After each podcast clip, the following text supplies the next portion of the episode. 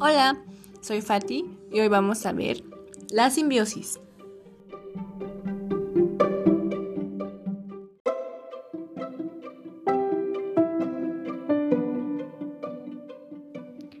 Vamos a empezar con el significado de simbiosis, que deriva de una palabra griega que significa vivir juntos, así como vecinitos.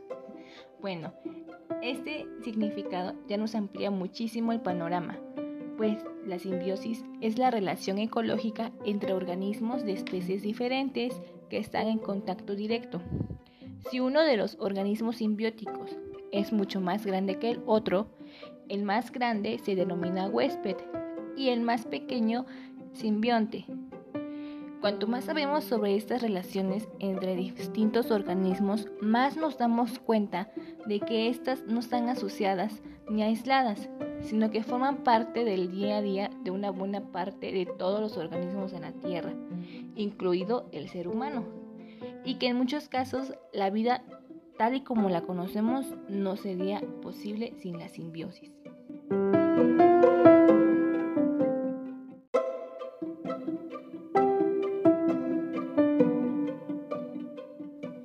Una asociación perfecta para colonizar nuevos ambientes.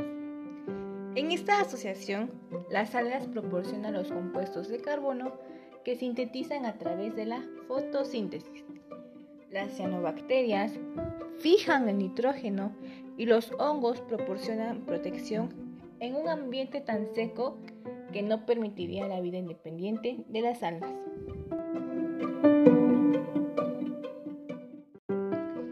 Se estima que el intestino humano alberga cientos e incluso miles de especies de bacterias, muchas de las cuales son mutualistas y se encargan de digerir los alimentos que nosotros no podemos degradar. Un ejemplo clásico de la simbiosis son los líquenes, pero que ha sido llevada a tal extremo que sus participantes no son capaces de vivir el uno sin el otro. Hablamos de una asociación simbiótica de millones de microorganismos fotosintéticos contenidos en una masa de hifas de hongos. Veamos otros ejemplos. Los insectos granjeros. Muchas especies de hormigas y termitas cultivan hongos y se benefician de su enorme poder digestivo. Estos insectos recorren los bosques tropicales en busca de hojas que llevan a sus nidos para alimentar a los hongos, por lo que ambos obtienen importantes beneficios en esta asociación. Como en tantos otros ejemplos, la evolución de estos insectos granjeros y sus cultivos de hongos han estado estrechamente relacionada y los hongos han vuelto tan dependientes que en muchos casos no pueden subsistir sin estos insectos.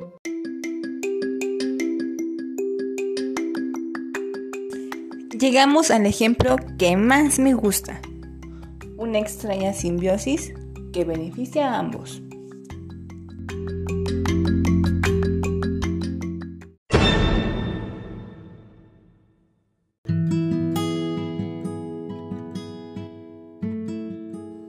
Los mares son un mundo completamente diferente y prueba de ello son los cangrejos de erizo.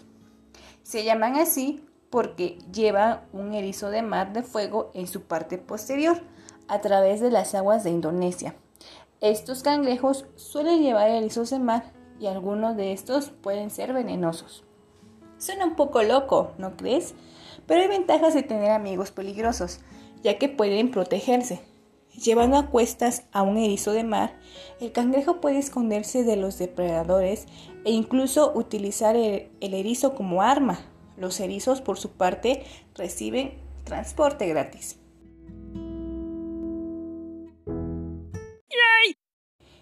El cangrejo de erizo, como hemos dicho un poquito más atrás, se llama así debido a su hábito de llevar un erizo de mar en su caparazón.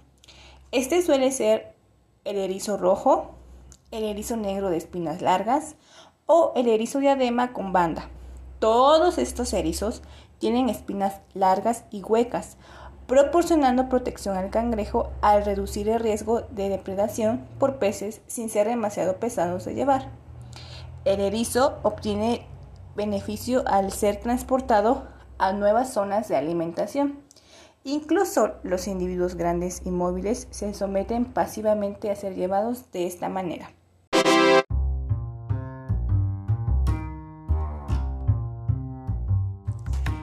Y hemos llegado a nuestro fin.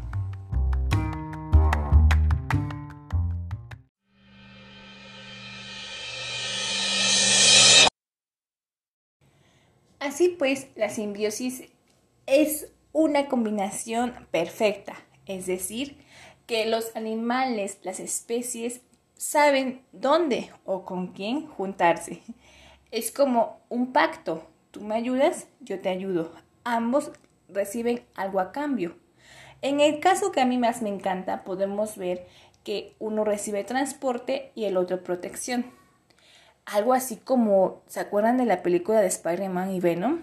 Bueno, pues de hecho, esta caricatura pudieron inspirarse en la simbiosis, tanto que la bacteria que invade al hombre araña se llama simbiote. Bueno, pues hoy aprendices algo nuevo. Espero que te sirva en tu vida y que puedas ponerlo en práctica cuando veas algún ser nuevo, que aparentemente lo sea, pero que poniendo un poquito más atención, te des cuenta que son dos especies en simbiosis.